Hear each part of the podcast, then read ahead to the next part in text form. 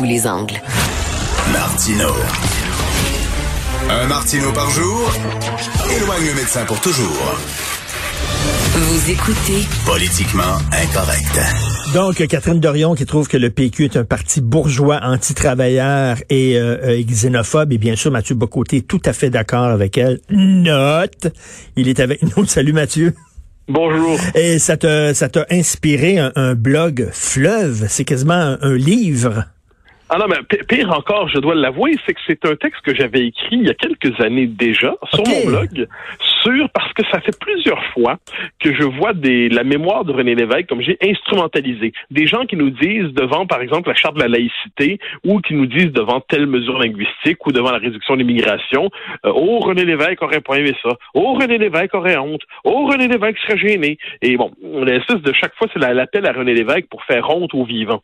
Et moi, ça m'avait déjà énervé en d'autres temps. Et hier, je l'ai rediffusé. Je l'ai je l'ai posté à nouveau ce- sur. euh, ce- j'ai rediffusé euh, ce, ce. Pourquoi? Parce que euh, Catherine Dorion nous dit sur, sur le Parti québécois de, des, de ces jeunes années que c'est un parti inclusif et pro-travailleur. Comprenons par là qu'aujourd'hui, il est devenu euh, patronal et, euh, et exclusif et euh, bon, euh, tout, tout de, de- imaginons identitaire comme on dit aujourd'hui.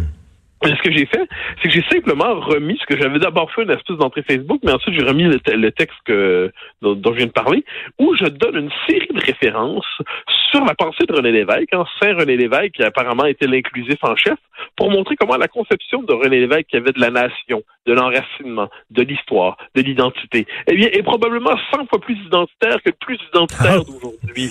Et, euh, et là, je, je montrais comment, donc, on- quand on lit les premières pages d'Option Québec, quand on voit ce qu'il dit de Trudeau, quand on voit ce qu'il dit de la Charte des droits de Trudeau, quand on voit ce qu'il dit du gouvernement des juges, quand on voit ce qu'il dit de l'immigration, quand on voit ce qu'il dit de Lionel Groux, eh bien, on se dit, aïe, aïe, aïe, mais c'est- ça, René Lévesque. On, on avait l'impression que René Lévesque, c'était une espèce de, de personnage fragile, une porcelaine fragile, tout ça. Non, c'était un vrai nationaliste. Et là, moi, ce qui m'énerve là-dedans, c'est quand on décide de mentir ouvertement ou pas, ça, j'en sais rien, mais quand on décide de d'instrumentaliser l'histoire, de la réécrire, de la vider de sa substance, de faire passer une chose pour une autre, simplement pour servir les besoins du présent. Je déteste, mais je déteste l'instrumentalisation de l'histoire. Je déteste quand on instrumentalise la mémoire de René Lévesque. Écoute, on parle de René Lévesque. Sais, avec le temps, bien sûr, on l'a mythifié totalement, René Lévesque. On l'a déifié. Et là, on en fait quasiment là, le chef de Québec solidaire. Là. Comme si, si René Lévesque était vivant aujourd'hui, c'est sûr qu'il irait à Québec solidaire. Et, comme tu dis, au contraire, il était beaucoup plus à droite qu'on a tendance à, le croire. En tout cas, sur les questions de l'immigration, de l'identité et tout ça. Et il était très anti-politically correct. Ah Euh, ben il n'y a pas de doute là-dessus. Et moi, moi ce, qui me frappe en fait, c'est effectivement c'est la, la, la récupération de la mémoire de l'évêque par tout le monde. Je me souviens, Mm. Philippe Couillard avait la, la première fois que j'avais écrit là-dessus, Philippe Couillard qui avait dit Ah René Lévesque, hein, vous vous faites on il parlait des, des souverainistes d'aujourd'hui, il disait avec la charte de valeur, euh, René Lévesque, il en, il, il- il en serait pas heureux. Et là, j'ai ben, premièrement, je, si Philippe Couillard vous laisse euh, se euh, réclamer de la mémoire de René Lévesque, rappelons d'abord que René Lévesque était souverainiste. Et vous, qu'êtes-vous, M. Couillard? Donc là, il, il fabriquait un René Lévesque personnel, pas, sous, pas plus pas vraiment souverainiste, presque un- presque une espèce de clone québécois de Trudeau sans les cheveux et, et avec un pied de moins. Disons ça comme ça. Et là, on a, on a envie de dire un instant, l'histoire a ses droits, mais ce que la, réalité a ses droits.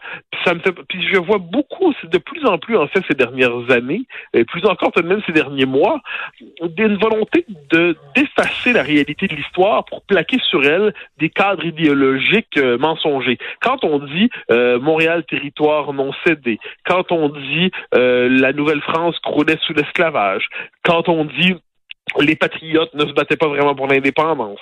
Quand on dit maintenant René Lévesque est un espèce de pré-inclusif anti-charte des valeurs, tout ça, on se dit, mais là, il y a, des limites à cette instrumentalisation. Puis c'est pour ça, par exemple, quand on relit, j'aime, j'aime le dire, les premières pages d'Option Québec, qui est le texte fondateur d'un engagement politique souverainiste de René Lévesque, on est devant des pages d'un nationalisme enraciné, existentiel, d'une puissance remarquable. Quand on lit ça aujourd'hui, quiconque dirait ça aujourd'hui passerait pour le, Ben oui. le, le dernier des monstres. Oh là là, comment ose-t-il dire cela? Quand on dit, oups, citation René Lévesque. Tout à fait. Et ça, ça nous dit à quel point notre société a, en l'espace de quelques années, quelques décennies, a, a, a, transformé ce qui relevait autrefois du nationalisme le plus ordinaire en manifestation du racisme le plus condamnable. C'est plus sur nous que sur lui. C'est ça, et j'adore, j'adore le texte que tu as publié. J'invite tout le monde à le lire justement parce que tu remets les pendules à l'heure concernant René Lévesque. Mais tu sais, je reviens là il y a des personnages comme ça qui sont tellement gros, tellement énormes, qui ont pris tellement d'importance qu'ils écrasent leur propre parti. En France, le gaullisme, euh, euh, euh, le gaullisme a essayé de survivre à la disparition de De Gaulle, mais ça a été difficile. Et ici, on dirait que le PQ, avec la disparition des Lévesque, des Parizeau, des Landry, les gros, les, les, gros ténors, là, le PQ a de la misère à se chercher, à se trouver sa voie depuis cette période-là. Ben, faut dire que c'est une période historique qui était favorable à la cause nationale aussi. C'est hmm. une période où tout le débat politique était centré sur la question de l'indépendance. Aujourd'hui, euh, il s'agit moins de, il s'agit de réanimer le Parti québécois, euh, comme s'il était aux soins intensifs, disons ça comme ça. Euh, c'est un, c'est un parti abîmé qui n'est pas mort mais qui est pas fort, disons ça comme ça, qui a survécu, qui a encore une base électorale. Bon, tout, tout ça compte, mais c'est vrai, cela dit que quand on voit quelquefois les grands, très grands hommes qu'il y a eu dans l'histoire, effectivement De Gaulle, Lévesque, on pourrait en trouver d'autres eh bien, les contemporains semblent quelquefois petits. Mais, mais moi, je, je, je me tournerais, je renverserais ça. Je dirais, je préférerais voir dans ces grands des sources d'inspiration. Et si on s'en inspire vraiment, peut-être parviendra-t-on à s'élever. Et écoute, pour prendre ta métaphore d'un parti qui est aux soins intensifs, bon, le PQ est aux soins intensifs et, et sa blonde, qui est l'électorat, voit soudainement la CAQ arriver avec son beau toupette, avec une certaine verve et tout ça. Et là, soudainement, elle aime bien son mari qui est aux soins intensifs, mais, mais sais, elle a le goût de continuer sa vie aussi, là. Oui, ben ça, ça, c'est quand même une bonne, bonne image. C'est-à-dire, fondamentalement, le Parti québécois a été longtemps euh, la figure centrale de la vie politique québécoise. Les Québécois s'en sont lassés pour l'essentiel. Et euh, ça, a pris, ça a pris du temps pour qu'il le largue. Mais là, aujourd'hui, ils se disent, ben, il se, il se relèvera pas, il se réanimera pas, il est dans le coma, j'ai le droit de me remarier, mais je l'aimerai toujours d'une certaine manière. Bon, euh, et là, c'est bon, qu'est-ce qui arrive si jamais il se réanime? On verra un conflit de loyauté. Mais, euh, mais, mais sur que moi, non, je pense... il y, a des, y a des films, j'ai vu souvent des films comme ça où la femme pense que son mari est mort, se remarie, le retour de Martin Guerre, par exemple, avec Gérard Depardieu et Nathalie Baye, lui qui revient finalement et, oh mon Dieu, qui veut reprendre sa place auprès de sa femme oui, et là, oui, puis je pense aussi à Seul au monde avec Tom Hanks. Oui. Bon, ce scénario, c'est un classique de l'histoire universelle. Mais, dans le cas du Moi, je veux dire, en fait, la, vraie question, c'est bête à dire, mais le Parti québécois a disparu, euh, d'abord parce qu'il a échoué l'indépendance, ensuite parce qu'il a, l'a identifié exagérément euh, à la gauche, euh, et aussi parce qu'il a sacrifié la question identitaire qui était récupérée par la CAQ. Est-ce que le Parti québécois peut aujourd'hui trouver sa propre formule politique pour rejoindre le segment de l'électorat pour revenir et sur deux élections redevenir un parti qui compte? C'est pas inimaginable, mais dans cet esprit, c'est une question de circonstance aussi. Si les tensions euh, constitutionnelles se développent avec le Canada, si, la question linguistique revient au centre du jeu politique, si la CAQ déçoit, si la CAQ doit faire trop de concessions à son aile fédéraliste, tout ça compte là-dedans.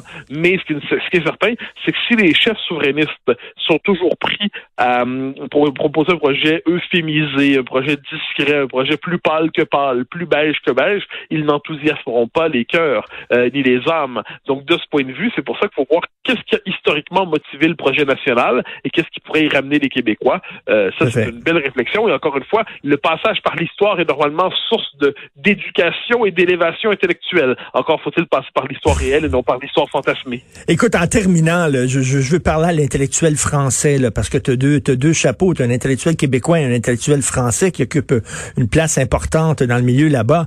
Euh, Michel Onfray, philosophe, qui lance euh, un, magazine. Euh, c'est le premier numéro qui va sortir bientôt, mais il lance aussi associé à ça comme un genre de mouvement politique. Et là, moi, j'ai dit ah, et là, on voit que tu vas écrire dans le magazine de Michel Onfray. Et là, il y a des gens qui disent mais est-ce que est-ce qu'il va se lancer dans un mouvement politique aux côtés de Michel Onfray et Mathieu Boccoté? Je t'ai même écrit là-dessus, puis tu as dit non, non, non, non, non. Non, regarde, Onfray lance une nouvelle revue qui s'appelle Front populaire, où il veut rassembler, c'est une revue avec une orientation éditoriale dite souverainiste, donc critique de l'européisme, euh, critique de, bon, qui plaide pour le, le principe national. Puis là, bah, il, il, invite plusieurs personnes à y écrire, j'en suis, on, m'a demandé d'y collaborer, j'ai accepté d'y confier un texte et tout, mais comme quand on m'a demandé si je rejoignais un mouvement politique, j'ai un point d'interrogation immense qui me pousse la tête. Je veux dire, j'écris dans, dans commentaires, j'écris dans le débat, j'écris dans Valeurs Actuelles, j'écris dans le Figaro, j'écris dans le Point, j'ai dans, donc j'écris dans le Front populaire comme j'écris dans... C'est ça, je me disais, je me disais, est-ce qu'il s'en vient militant?